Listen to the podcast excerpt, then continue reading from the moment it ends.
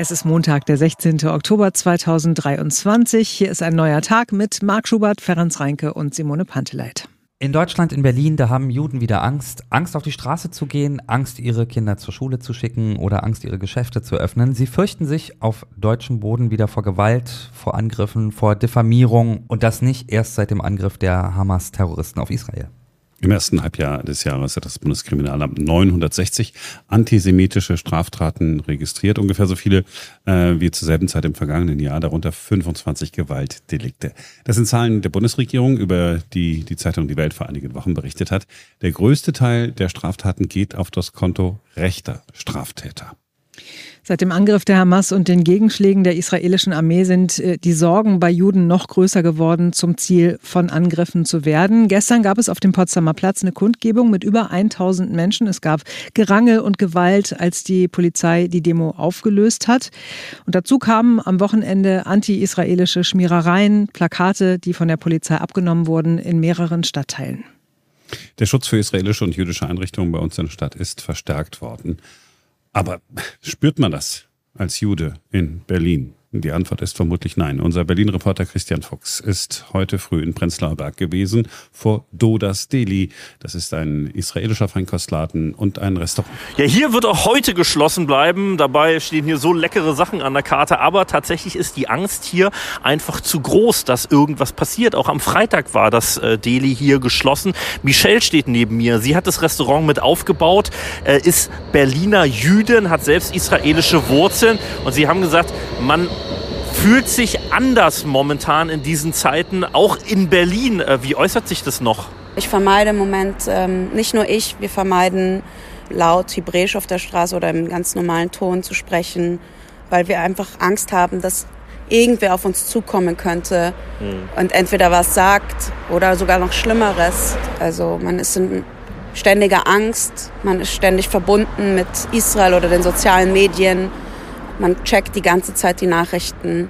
Ja, jetzt gab es ja gestern auch äh, wieder pro-palästinensische Demo, die aufgelöst worden ist. Da gab es auch äh, antisemitische äh, Parolen, die da gerufen worden sind. In Prenzlberg sieht man Davidsterne auf Häuser von äh, jüdischen Menschen geschmiert. Äh, wie ist es im Restaurant hier, wenn Sie jetzt die letzten Tage äh, dann doch geöffnet haben? Wie sind die Reaktionen der Gäste? Man achtet natürlich schon auch auf die Blicke. Wenn man vorbeigeht, kann man sehen, das ist ein israelisches Deli. Mhm. Und man schaut immer wieder, wer kommt rein. Wer, mhm. Wir haben eine Klingel an der Tür, es macht einen Ton, wenn es aufgeht. Mhm. Und man guckt ganz genau, wer ist es, der reinkommt.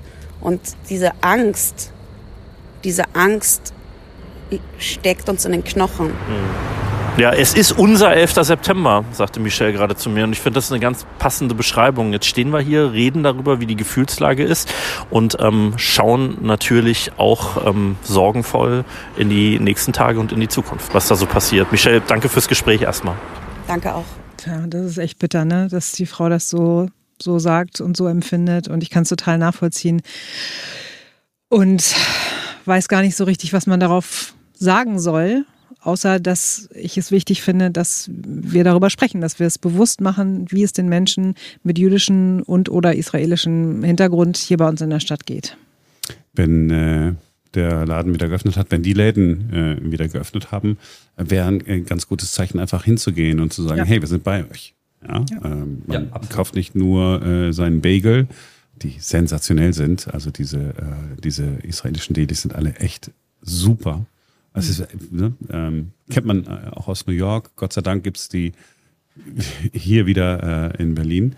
So, man, man tut was für sich und wenn man dann halt einfach ganz kurz ins Gespräch kommt und sagt, hey, ich bin gerne hier und ich bin extra nochmal gekommen, weil ich dir mhm. nochmal zeigen wollte, äh, dass, ich, äh, dass ich bei dir bin, dann ist das äh, etwas, was, glaube ich, jeder tun kann. Mhm. Starkes Signal, stimmt.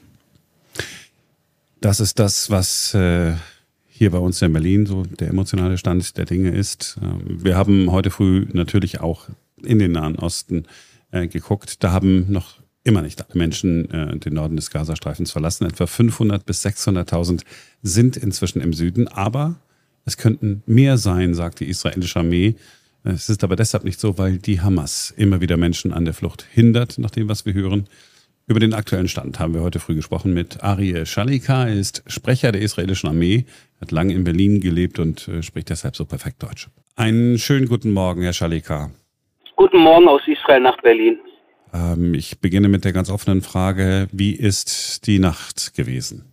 Wir befinden uns äh, heute Morgen am, äh, im zehnten Tag äh, der, des Krieges, äh, der vor zehn Tagen von der Hamas leider durch diesen brutalen mörderischen Überfall äh, begonnen wurde. Die Nacht äh, war im Vergleich zu den letzten Nächten ruhiger und auch äh, der heutige Morgen ist ruhiger äh, auf israelischer Seite, weil wir mittlerweile natürlich auch äh, in den letzten Tagen die Hamas äh, und die islamische Dschihad-Infrastrukturen im Gazastreifen äh, gezielt getroffen haben äh, und deswegen es den Terroristen äh, langsam aber sicher äh, täglich schwerer fallen wird, äh, Israel zu bombardieren. Dann gucken wir doch äh, gleich weiter nach Gaza. Nach, nach Schätzungen, äh, die ich gehört habe, sollen 500 bis 600.000 Menschen vom Norden in den Süden geflüchtet sein. Äh, heute früh hat ein anderer israelischer Armee, äh, Armeesprecher äh, gesagt, es hätten auch mehr Menschen sein können, aber die Hamas hindere Menschen aktiv daran äh, zu flüchten. Habt ihr äh, da aktuelle Erkenntnisse? Also es ist bekannt, dass die Hamas natürlich ihre Kinder und Frauen einsetzt als menschliche Schutzschilder, weil sie operieren in dicht besiedelten Wohngebieten. Äh, man muss kurz sich mal diesen schmalen und dicht besiedelten Gazastreifen angucken. Es gibt in diesem Raum keine einzige Militärkaserne. Keine einzige Militärkaserne. Sagen wir, wie in Deutschland gibt es Bundeswehrkasernen, gibt es im Gazastreifen nicht, weil sie aus Wohngebieten äh, operieren. Das heißt, Raketen, die abgeschossen werden, werden in unmittelbarer Nähe von Zivilisten, von Krankenhäusern, von Schulen und von Supermärkten abgeschossen. Und das ist das Problem bei der Sache, weil sie brauchen natürlich ihre eigene Bevölkerung, um uns vor einer Reaktion auf ihren Raketenbeschuss äh, abzuhalten und brauchen deshalb ihre Menschen ringsum ihre Infrastruktur. Und rund um diese Infrastruktur, rund um Krankenhäuser, so hören wir hier in Deutschland, haben sich Tausende, möglicherweise sogar Zehntausende Menschen äh, versammelt. Aber was, wie, wie kann denn äh, die israelische Armee vorgehen, wenn sich da 20.000 bis 30.000 Menschen rund um ein Krankenhaus äh, versammeln? Na, also zum einen natürlich äh, ist Israel in erster Linie zuständig äh, für die Sicherheit der israelischen Bevölkerung. Wir haben in den letzten äh, Tagen Hunderttausende Israelis evakuieren lassen oder haben sich selbst evakuiert. Der gesamte südliche Raum in Israel ist mittlerweile fast menschenleer, bis auf Sicherheitskräfte, äh, weil wir uns natürlich jetzt in einer Kriegssituation befinden. Das, dasselbe müsste die Welt eigentlich auch von der von der von der herrschenden, ich sage jetzt mal Regierung, äh, aber natürlich äh, Terrororganisation Hamas, die den Gazastreifen seit 17 Jahren mittlerweile regiert, müsste die Welt eigentlich auch von der Hamas erwarten. Aber die Hamas äh, tut nichts, um die eigene Zivilbevölkerung in Schutz zu bringen. Es gibt überhaupt keine Evakuierungsmaßnahmen. Und nicht nur das, sondern die israelische Armee ist seit drei Tagen bemüht, die Menschen im nördlichen Gazastreifen auf allen Kanälen dazu aufzurufen, bitte Gaza City, das Hauptquartier der Hamas, unmittelbar zu verlassen. Es gibt Safe Routes, das heißt Straßen vom nördlichen in den südlichen Gazastreifen, äh, wo die israelische Armee in den letzten Tagen nicht angegriffen hat, äh, damit die Menschen verstehen, dass sie als menschliche Schutzschilder ausgenutzt werden und wir ihnen, Israel ihnen die Möglichkeit gibt, sich in Sicherheit zu bringen, weil uns geht es in erster Linie natürlich absolut ausschließlich um sowohl die Hamas-Infrastruktur, das heißt die Terrorinfrastruktur, aber auch die Köpfe, die führenden Köpfe äh, der Hamas und islamischen Dschihad-Terrororganisationen. Als es äh, in der vergangenen Woche am Freitag die Warnung gab, bitte Gaza innerhalb von vier, also den Norden äh, innerhalb von 24 Stunden äh, zu verlassen, haben alle damit gerechnet, dass die Gegenoffensive dann auch in kürzester Zeit beginnen könnte. Bislang hat eine Bodenoffensive noch nicht begonnen. Hat das damit zu tun, dass noch nicht alle Menschen haben äh, sich in Sicherheit bringen können im Gazastreifen?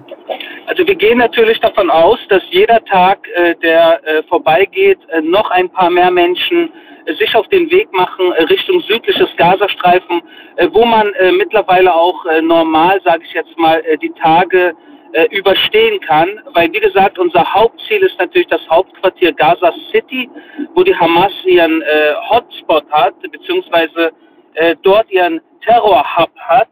Äh, und die Menschen, äh, die Zivilisten verstehen das äh, peu à peu und bewegen sich tatsächlich. Hamas geht aktiv dagegen vor versucht die Menschen daran zu hindern, äh, droht ihnen sogar, dass sie sich äh, bloß nicht wegbewegen sollen, sondern da bleiben sollen, wo sie sind. Äh, das ist natürlich ein Dilemma, äh, insbesondere äh, intern palästinensisch, eine Tragödie eigentlich, die nicht genug äh, meines Erachtens von der westlichen Community angesprochen wird, was die Hamas da eigentlich macht, und zwar ein doppeltes Kriegsverbrechen.